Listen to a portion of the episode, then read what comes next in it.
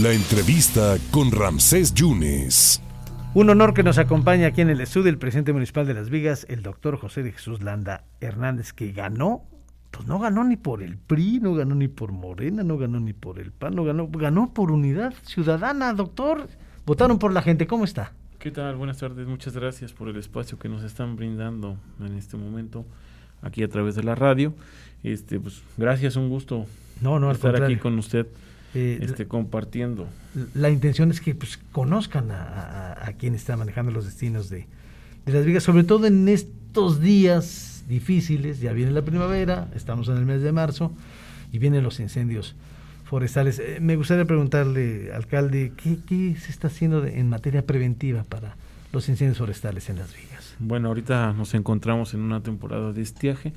Como ya sabemos, en unos días inicia la temporada de primavera en la cual pues es, importante tomar este, este tema eh, muy en cuenta, ya que a través de la Dirección de Protección Civil hemos estado, eh, hemos estado acudiendo a algunos, eh, este, algunos eventos en los cuales pues para prevenir este tipo de incendios forestales, que como bien sabido sabe, este, tenemos hace tres años se desencadenó un, un incendio que fue devastador. No, estuvimos en el mapa internacional. Así es. Entonces, ¿qué, ¿cómo lograr estar en el mapa internacional, en el mapa nacional, pero revirtiendo esta, esta catástrofe? ¿Qué, qué hay que hacer? Bueno, aquí lo primero pues es, es generar conciencia en la, en la población del riesgo que corremos simple y sencillamente por ahorita por estar en esta temporada y que de esta forma a través de la Dirección de Protección Civil tomemos ciertas medidas para poder evitar este tipo de a veces que una fogata o a veces que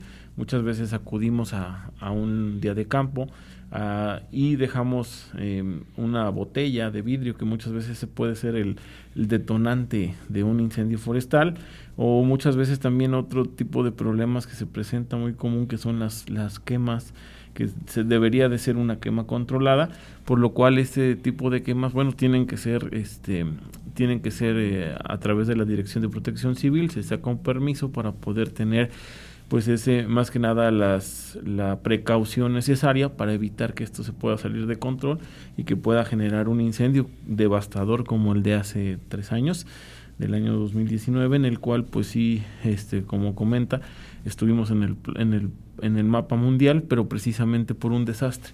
Entonces, ¿qué, ¿qué, es lo que nosotros como gobierno en este momento estamos generando ese tipo de capacitaciones a través de SEDEMA, de CONAFOR, que son las secretarías en las cuales pues nos estamos respaldando precisamente para, para evitar que haya ese tipo de catástrofes y bueno, sabemos que pues un incendio eh, acaba pues con la flora, la fauna, eh, hay degradación de los pisos, eh, em, al sufrir el daño pues el los, los árboles, pues muchas veces también hay un problema de, de ya no hay captación de agua, el agua pues muchas veces se va y esto pues genera también problemas al, al, a lo que es el, el problema de, del ozono, la, el dióxido de carbono y bueno, son, son daños colaterales que puede generar lo que es un incendio forestal. Doctor alcalde de Las Vigas, ¿le va a entrar al convenio con Cefiplan en el pago del predial? Eh, aún no, no hemos firmado este convenio con Cefiplan.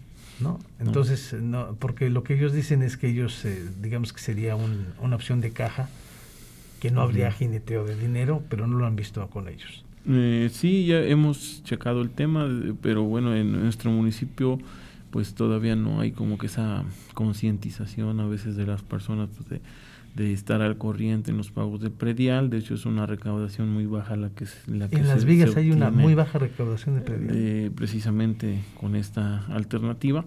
Y bueno, eh, eh, también aquí el problema también que puede ser es que no contamos con los servicios necesarios en el municipio.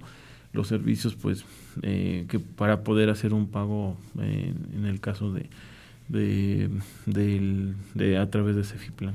Eh, doctor José de Jesús Landa, eh, ya vamos a la baja en los casos de, de, COVID, pero ¿cómo lo está manejando usted, los casos de COVID? Sí, pues bueno, ahorita nosotros estamos en semáforo amarillo, que es este medio, en el cual, bueno, sí hubo una temporada en la cual hubo una alza considerable en los casos de, COVID en el municipio. Ahorita afortunadamente ya bajó completamente. Ahorita, bueno, lo, lo que nos, nos tienen ahí, el, el, mapa por municipios, nos marca este en amarillo, que es un medio, y bueno, que hay 55 casos confirmados, en los cuales activos solamente hay 10.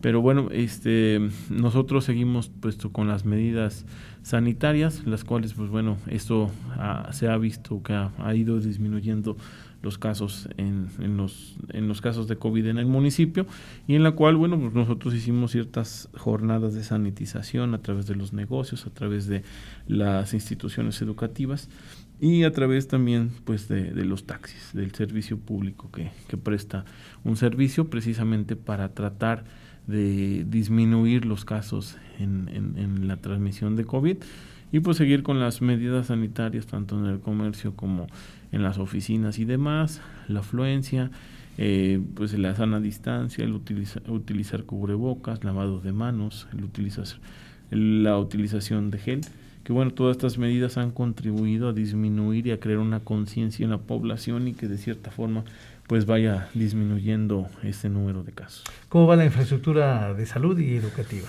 Bueno, en, en, el área de salud nosotros pues es una de nuestras fortalezas como en este caso como médico es una, una de, de, las, de las líneas principales en las cuales bueno hemos implementado un servicio médico que no existía. Uh, desde el primer día este bueno cumplimos este compromiso que adquirimos con la ciudadanía en el cual bueno estamos brindando atención médica en las noches tenemos un servicio de 8 de la noche a 8 de la mañana, se está cubriendo. Así, bueno, las, las familias del municipio ya no tienen que salir al municipio de Perote o de Jalapa para poder recibir pues una atención médica. Entonces, estamos esa cobertura que se tiene a través de la lo que es el DIF municipal y en, durante el día tenemos un horario de 9 de la mañana a 3 de la tarde, que también hay un servicio de psicología, eh, el servicio de medicina general y bueno, este, estamos psicopedagogía, también se está ofreciendo esa, esa parte. Entonces, y bueno, aquí el objetivo es de hacer un sistema integral en el cual, bueno, podemos tener una cobertura en todas las, las partes, odontología, este, fisioterapeuta. Eh, ten, es, eso pues más adelante se va a concretar ya este proyecto que se tiene. Estamos trabajando en ello para que de esa forma pues la gente pueda tener acceso a los servicios que pues es algo algo necesario básico y pues es, es este algo indispensable para que tengamos pues un buen funcionamiento en esa en y esa hay que parte. recuperar las participaciones federales no sí claro esa es, es otra parte también importante en la cual bueno ya estamos haciendo algunas gestiones de algunos proyectos y bueno eh, más más en esta en esta parte importante. Bueno, doctor, ¿y qué, qué, hay que promocionar de las vigas? ¿A dónde- ¿Qué hay que ir a las vigas? ¿Qué hay que ver en las vigas? Bueno, la- las vigas, como sabemos, tenemos una, una ubicación privilegiada. Nos encontramos a 36 kilómetros de la capital del estado.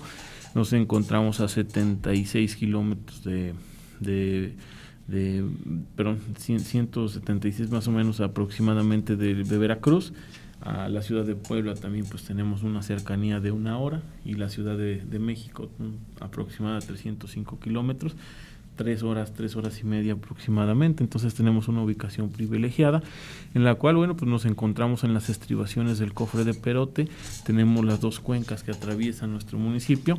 Y bueno, es un municipio con mucha riqueza, con un relieve de montaña, con pues flora, fauna, que hay una gran diversidad de paisajes pues muy bonitos, muy hermosos, pero pues muchas veces no se les ha dado la difusión que se le, que se requiere y que se necesita para que la gente tenga en mente que Las Vigas puede ser un destino importante, que puedan salir de la rutina diaria y más ahorita con el tema del COVID, que hemos pasado confinados pues ya prácticamente dos años eh, más de dos años.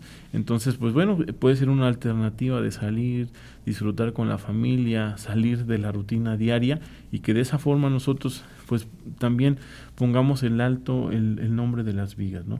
Que tiene mucho que ofrecer, pero bueno, nosotros tenemos que ser esos portadores para salir y dar a conocer nuestro municipio. Eh, para cerrar, doctor, y agradecerle mucho su presencia, eh, usted que está muy ajeno a, a la cuestión política, ¿qué, qué, qué le motivó, qué le llevó a tomar esta aventura de, de, la alcaldía de Las Vigas? ¿Por qué? ¿Cómo llegar?